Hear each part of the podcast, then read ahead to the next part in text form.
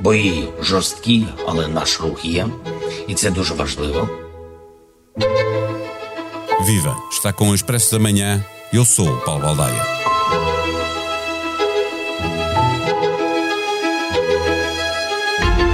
No som de abertura, ouvimos Zelensky dizer que a ofensiva ucraniana está no terreno, mas também sabemos que a defesa russa tem sido eficaz a impedir que a recuperação do território se faça a grande velocidade e, sobretudo, cada palmo de terreno ganho pelo exército de Zelensky tem sido pago com um preço muito alto.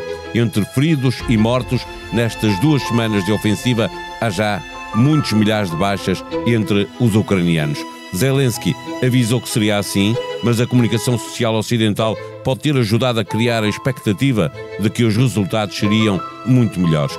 Os russos, sem a preocupação de ganhar terreno, usam os drones e os mísseis para massacrar o povo ucraniano. De segunda para terça-feira, quase todo o território da Ucrânia esteve sob ataque e com as sirenes de alerta ligadas a noite toda.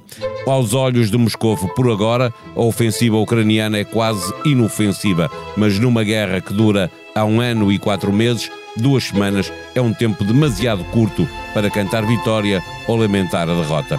Para fazer o ponto da situação desta ofensiva, conversamos com o general João Vieira Borges.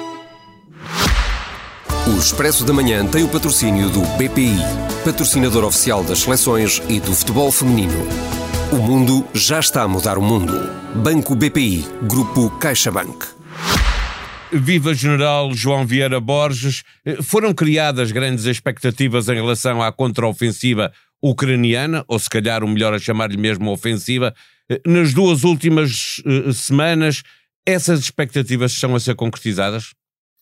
As expectativas que foram criadas foram mais no sentido da realização da própria ofensiva, não propriamente do sucesso, tendo em conta que todos os uh, todos aqueles que acompanham a guerra sabem que havia consideráveis uh, limitações da parte da Ucrânia, designadamente em termos de apoio aéreo e até de artilharia. Portanto, a expectativa da ofensiva foi correspondida. A expectativa do sucesso da ofensiva também foi travada logo à partida, e não só pelos ucranianos, mas também até pelo Macron, que disse que a ofensiva não ia durar dois dias nem dois meses. E, portanto, as defesas russas, todos sabemos, e tivemos imagens disso, eram eh, muito bem montadas, e, portanto, considerando as, as condicionantes da própria Ucrânia, ela está mais ou menos em linha. Ao fim de duas semanas, 100 km quadrados, oito povoações conquistadas, mas também, uh, para além da iniciativa e da coragem da Ucrânia, uh, constatamos que efetivamente uh, existem boas linhas defensivas da Rússia e, infelizmente, para todos nós, existem consideráveis baixas em troca de terrenos conquistados de pequena dimensão. Já lá vamos a essa parte, ainda a propósito daquilo que dizia de Macron, no Parlamento ucraniano, um deputado da Comissão de Defesa pediu paciência, garantiu que apenas dois dos 12 novos batalhões previstos para a ofensiva estavam em batalha, com grande parte do armamento ocidental ainda a chegar.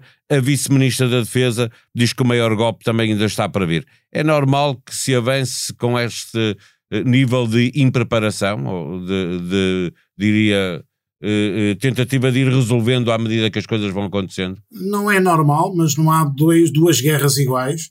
Efetivamente, há 40, cerca de 44, 45 brigadas ucranianas. Aquelas que estão empenhadas na linha da frente são cerca de 27, 28. Destas, algumas são de apoio de fogos. Ou seja, um, a, na prática tem ali 200 a 300 mil homens, enquanto que a Rússia tem 600, 600 mil ali, com 800 e tal batalhões. Portanto, a, a, relação de forças não é a ideal em, para fazer um ataque, devia ser à volta de 3 para 1, sobretudo com as posições defensivas que tem a, a Rússia. Não sendo a ideal, obviamente tem que ser compensada com, digamos, uma operação ofensiva em moldes diferentes, que é o caso. Ou seja, nós no início chamávamos operações exploratórias, no sentido de encontrar pontos fracos da Rússia. E é isso que se tem estado a passar, mesmo naquilo que agora designamos a ofensiva no seu conjunto, e sabendo nós que há, sobretudo, dois eixos principais. E é, sobretudo, um eixo em Zaporizhia e outro ali em Donetsk. ou seja, eixos destinados a cortar aquilo que é a ligação da Crimeia com o próprio Donbass. Depois há Bakhmut, continua, e depois há outros, eh, digamos, ataques secundários, mas é a maneira que a Ucrânia tem encontrado de fazer face aos seus condicionantes para fazer uma ofensiva. É, é, lendo a última reportagem de Daniel Buffet é, é, no The Guardian, no, em Donetsk, é, percebe-se que os avanços, aquilo que estava a referir, do exército ucraniano, são conseguidos, sobretudo, pagando um preço muito alto em homens feridos e mortos e também em material. A informação é da inteligência militar britânica, confirmada pelo testemunho de soldados feridos no terreno. Este avanço, esta recuperação, terá que forçosamente custar uh, muitas baixas ao exército ucraniano? Sim, é isso que estamos a constatar, tal como constatámos quando foi a ofensiva russa. Aliás, depois, eh, mais tarde, falou-se numa ofensiva russa de inverno e de primavera que não aconteceu, porque também tinham consciência que iam ter baixas consideráveis e foi considerado que efetivamente não era necessário ter mais baixas e fazer nova ofensiva, tendo em conta que já tinham ocupado 25% de território ucraniano e que já tinham, digamos, para negociação aquilo que pretendiam. Eh, há essa consciência de todos nós que acompanhamos a guerra que as baixas são consideráveis e temos 400, 600, mil baixas por dia.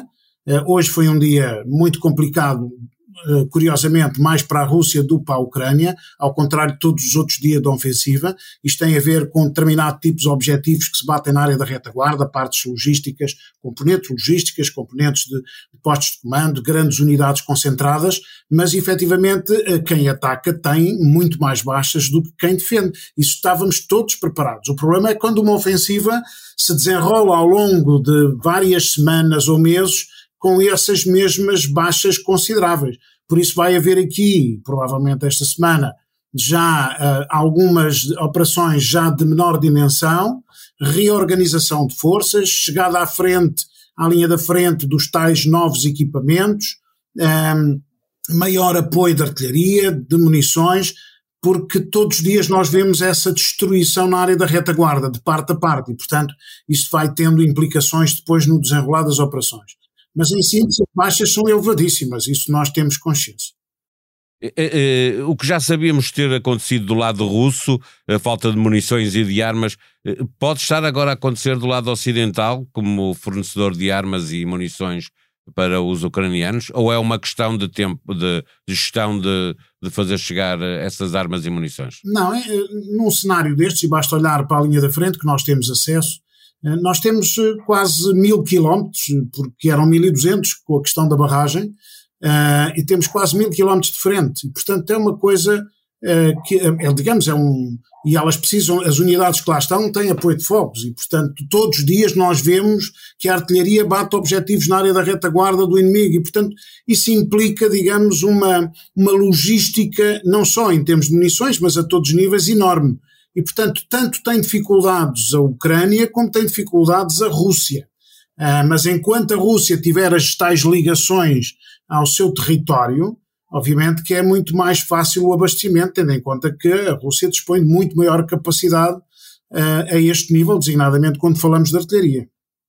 É, é, até porque é um país bastante maior que aquele país que invadiu e com uma população muito maior, portanto também capacidade de, de recrutar. Os russos, sem avançar no terreno, ainda se mantêm capacidade de fustigar cidades ucranianas com drones e com mísseis. Eh, nesta fase, um ataque massivo como ocorreu na madrugada de segunda para terça-feira eh, eh, desmoraliza o exército ucraniano e a população ucraniana ou, ou já estão habituados tipo e sabem que terá que acontecer? visa exatamente esse objetivo. Há ataques que nós percebemos perfeitamente que têm como objetivo alvos uh, militares, essencialmente militares, mas quando vemos os ataques desta noite de 30, de, de 30 ou 40 drones que têm pouca capacidade, pouca capacidade destrutiva, destrutiva, fundamentalmente são ataques para já para detectar posições de antiaérea. Em segundo, para gastar munições de custos elevadíssimos, desde o Patriota até o Iris-T.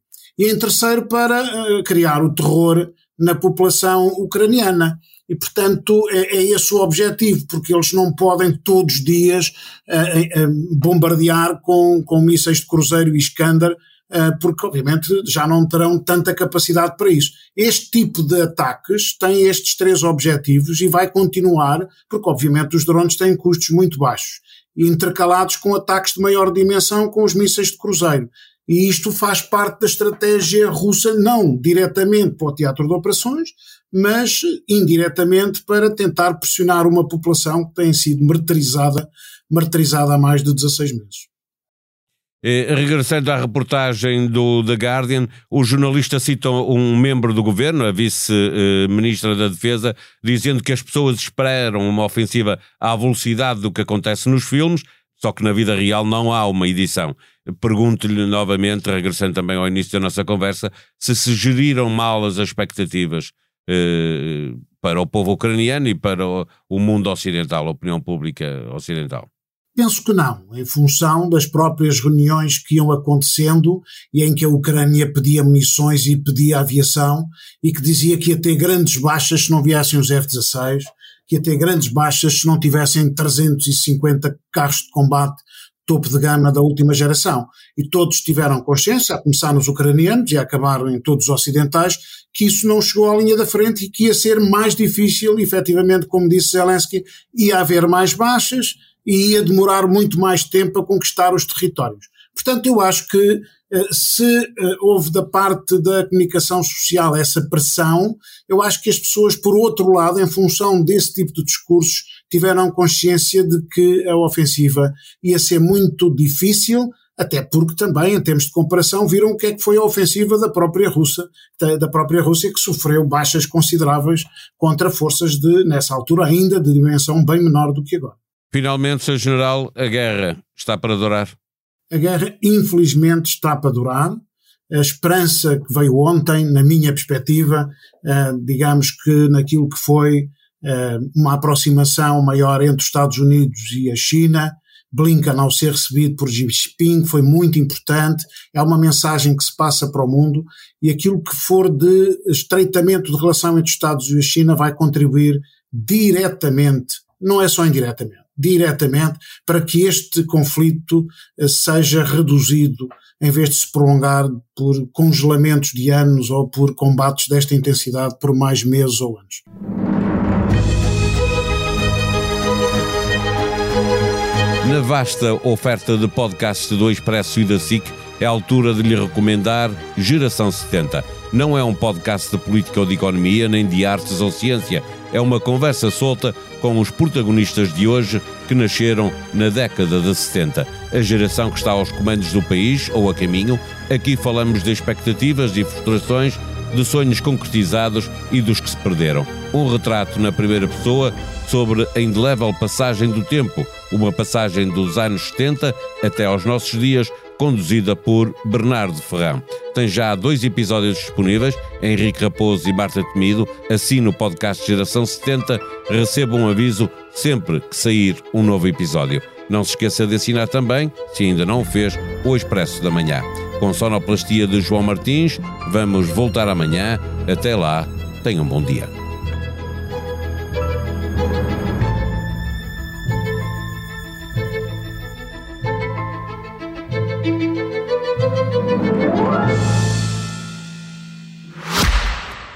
Expresso da Manhã tem o patrocínio do BPI, patrocinador oficial das seleções e do futebol feminino.